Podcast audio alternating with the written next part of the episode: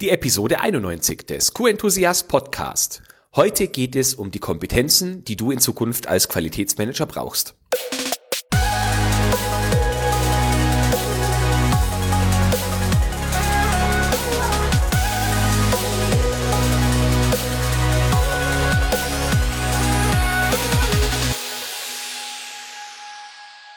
Ein enthusiastisches Hallo und willkommen zur 91. Podcast-Episode. Ich bin Florian Frankl und dies ist der Podcast für alle Qualitätsmanager, die mit ihrer Arbeit wirklich überzeugen wollen und zwar ohne, dass sie Auditoren, eine ISO oder die Geschäftsleitung als Druckmittel benutzen. Heute gibt es endlich die Episode zum Thema Kompetenzen.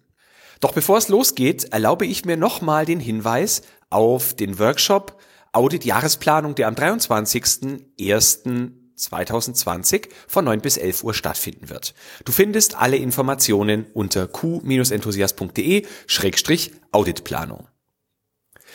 Ja, Thema Kompetenzen. Es geht heute besonders um die Kompetenzen, die du als wirkungsvoller Qualitätsmanager in Zukunft brauchen wirst. Diese Episode hat zwei Anlässe. Zum einen meine eigenen Erfahrungen mit meinen Kompetenzen beziehungsweise den falsch gesetzten Schwerpunkten, was meine Kompetenzen betrifft. Und zum anderen ein Artikel im QZ-Magazin, wo es genau um das Thema Kompetenzen als Qualitätsmanager ging.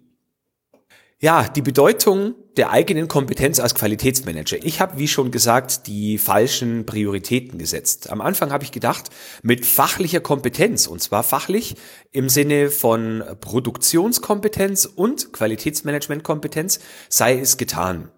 Und das wäre dann quasi ein Selbstläufer, wenn ich beides wüsste, also wie die Produktionsprozesse im Unternehmen funktionieren und wie die ISO 9001, sagen wir mal, funktioniert, dann wäre ich gerüstet und würde automatisch ein guter wirkungsvoller und erfolgreicher Qualitätsmanager sein. Naja, dem war dann nicht so. Doch warum? Das habe ich erst später festgestellt, indem ich mich nämlich mit Persönlichkeitsentwicklung und der Vielschichtigkeit unterschiedlicher Kompetenzarten beschäftigt habe. Damit du nicht so lange warten musst wie ich, erzähle ich dir heute etwas von den Kompetenzklassen oder von den Kompetenzbereichen, die ich im Qualitätsmanagement für besonders wichtig und wirkungsvoll halte. Und das überschneidet sich nur zum Teil mit dem, was in dem QZ-Magazin beschrieben wird. Aber warum, erzähle ich dir im Laufe der Episode. Es ist nämlich aus meiner Sicht so, dass wir der fachlichen Kompetenz, egal ob der fachlichen Qualitätsmanagement-Kompetenz oder der produktionsfachlichen Kompetenz, äh, dass wir der zu viel Bedeutung beimessen aus meiner Sicht. Denn wenn man sich zu stark oder ausschließlich auf diese fachliche Kompetenz stützt, dann ist man äußerst unflexibel. Nehmen wir an, du würdest dann versuchen, die Firma zu wechseln und es ist nicht ganz exakt der Bereich, aus dem du normalerweise kommst, dann fängst du gefühlt noch einmal ganz von vorne an. Und viele in den Bereichen, in denen sie sich auf die fachliche Kompetenz stützen, haben das Gefühl, dass sie noch nicht genug wissen oder können und noch ein weiteres Zertifikat brauchen, um die Probleme lösen zu können, vor denen sie im Moment stehen. Und somit haben sie das Gefühl, dass sie nie genügend Wissen, Schrägstrich Kompetenz, was natürlich nicht das gleiche ist, angehäuft haben. Ja, was beschreibt nun der Artikel im QZ-Magazin, was die wichtigsten Kompetenzen in Zukunft sein werden? Das sind die folgenden fünf. Methodenkompetenz, Fachkompetenz, soziale Kompetenz, Leadership-Kompetenz und Problemlösungskompetenz. Ja, der letzte Punkt, Problemlösungskompetenz, ist aus meiner Sicht äh, eine äußerst wichtige, denn im Prinzip ist das Lösen von Problemen eine gewisse Daseinsberechtigung für das Qualitätsmanagement. Gäbe es nur hervorragende Qualität auf jeder Stufe, bräuchte es uns nicht. Je besser wir die Probleme der Organisation und unserer Kollegen lösen können, desto wertvoller sind wir für das Unternehmen. Nun möchte ich darauf eingehen, was aus meiner Sicht die sechs wichtigsten Kompetenzfelder sind, um die es in Zukunft gehen wird, wenn wir wirksame Qualitätsmanager sein oder werden wollen. Das wäre als erstes das Prozessverständnis oder Prozessverständniskompetenz, wenn man das so nennen möchte. Es beginnt immer damit, dass wir verstehen, was sind Prozesse genau, wie funktioniert ein Prozess, welche Abteilungen greifen ineinander und es reicht nicht, wenn wir von Abteilung zu Abteilung denken, denn Prozesse sind oft abteilungsübergreifend und die Probleme fangen dort an, wo eine Abteilung aufhört zu denken und die nächste anfängt zu denken. Als zweites Analysekompetenz. Wenn wir dann Prozesse verstanden haben, dann müssen wir auch in der Lage sein, diese zu analysieren. Je besser wir in der Analyse sind, umso eher stoßen wir auf mögliche Probleme oder auf Potenziale, wie wir etwas besser oder anders machen können. Als drittes dann die Problemlösungskompetenz.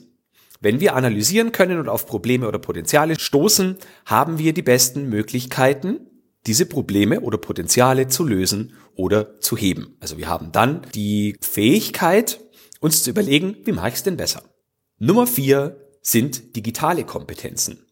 Immer häufiger hilft uns digitale oder Technologie allgemein dabei, Probleme zu lösen, aber mindestens genauso häufig stößt uns die Digitalisierung oder stößt uns Technologie ähm, auf neue Probleme.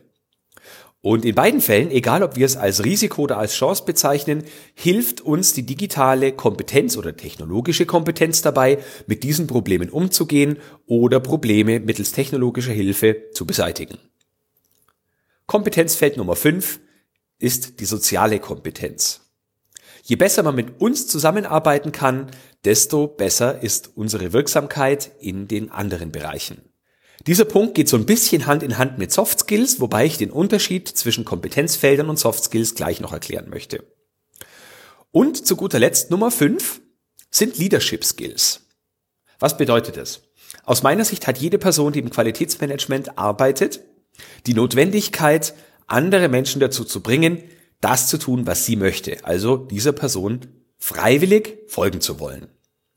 Und da hilft die Leadership-Kompetenz natürlich wunderbar, wenn ich Vorbild bin, mit gutem Beispiel vorangehe und als eine Art Leitfigur wirke, dann helfen mir andere Menschen dabei, genau das zu tun, was ich von ihnen erwarte, und zwar ohne, dass ich Druck auf sie ausüben muss. Sie folgen mir also freiwillig. Nochmal im Überblick die sechs Kompetenzfelder. Prozessverständniskompetenz, Analysekompetenz, Problemlösungskompetenz, digitale Kompetenz, soziale Kompetenz und Leadership-Kompetenz. Die ist vielleicht aufgefallen, dass ich jetzt bewusst die Methodenkompetenz und die fachliche Kompetenz beiseite gelassen habe. Und zwar aus folgendem Grund.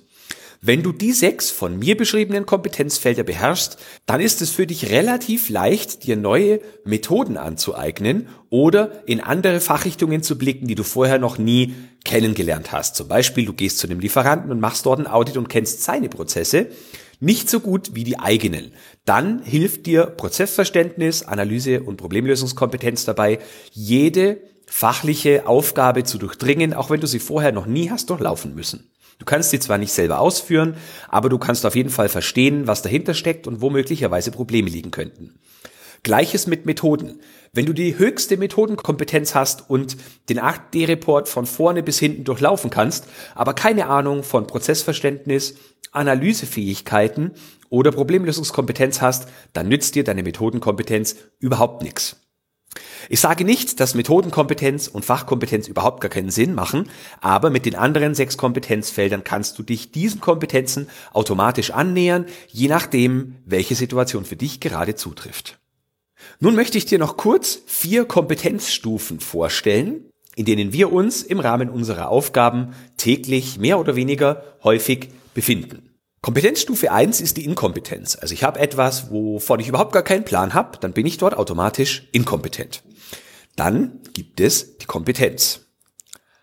Als drittes die Exzellenz und als viertes die Genialität. Und wirklich erfolgreiche Menschen versuchen sich möglichst häufig in der Zone der Genialität zu bewegen oder zumindest in der Zone der Exzellenz. Und diese Menschen versuchen möglichst sich nicht in der Zone der Kompetenz und so gut wie nie in der Zone der Inkompetenz zu bewegen.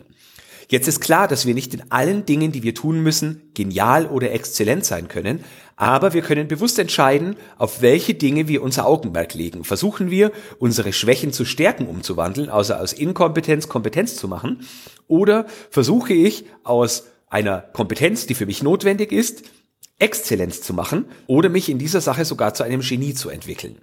Meine Empfehlung, möglichst häufig im Exzellenz- oder Genialitätsbereich zu arbeiten und die anderen Dinge so wenig stark wie möglich zu gewichten. Kommen wir zu guter Letzt zum Unterschied zwischen Kompetenz und Soft Skills und zu den Soft Skills, die aus meiner Sicht äußerst hilfreich im Qualitätsmanagement oder im Berufsleben allgemein sind. Ja, Unterschied zwischen Kompetenz und Soft Skills gibt es zwei. Wenn Menschen dich fachlich anerkennen sollen, dann müssen sie, sich, müssen sie dich als kompetent bewerten. In möglichst vielen von den sechs beschriebenen Kompetenzfeldern. Wenn du überhaupt keine Kompetenzen aufweist oder dich Menschen nicht als kompetent einstufen, dann kannst du so stark ausgeprägte Soft Skills haben, wie du möchtest. Du wirst nicht kompetenter erscheinen. Aber wenn du gewisse Kompetenzen hast und sie mit Soft Skills in den richtigen Stellen anreicherst, dann wirken diese Soft Skills als eine Art Wirkungsverstärker für die Kompetenzfelder. Teilweise ist es natürlich so, dass die Soft Skills Bestandteile von Kompetenzfeldern sind, zum Beispiel der sozialen Kompetenz oder der Leadership Kompetenz. So, zwölf Soft Skills habe ich rausgesucht, die aus meiner Sicht im äh, Geschäftsleben äh, ja von besonderer Bedeutung sind. Nummer eins ist die Berechenbarkeit. Man arbeitet viel lieber mit Menschen zusammen, deren Reaktionen, auch in kritischen Situationen, man, ja, wie so eine Art voraussehen kann. Wenn also nicht total unklar ist, flippt die Person jetzt völlig aus oder bleibt sie stets gelassen.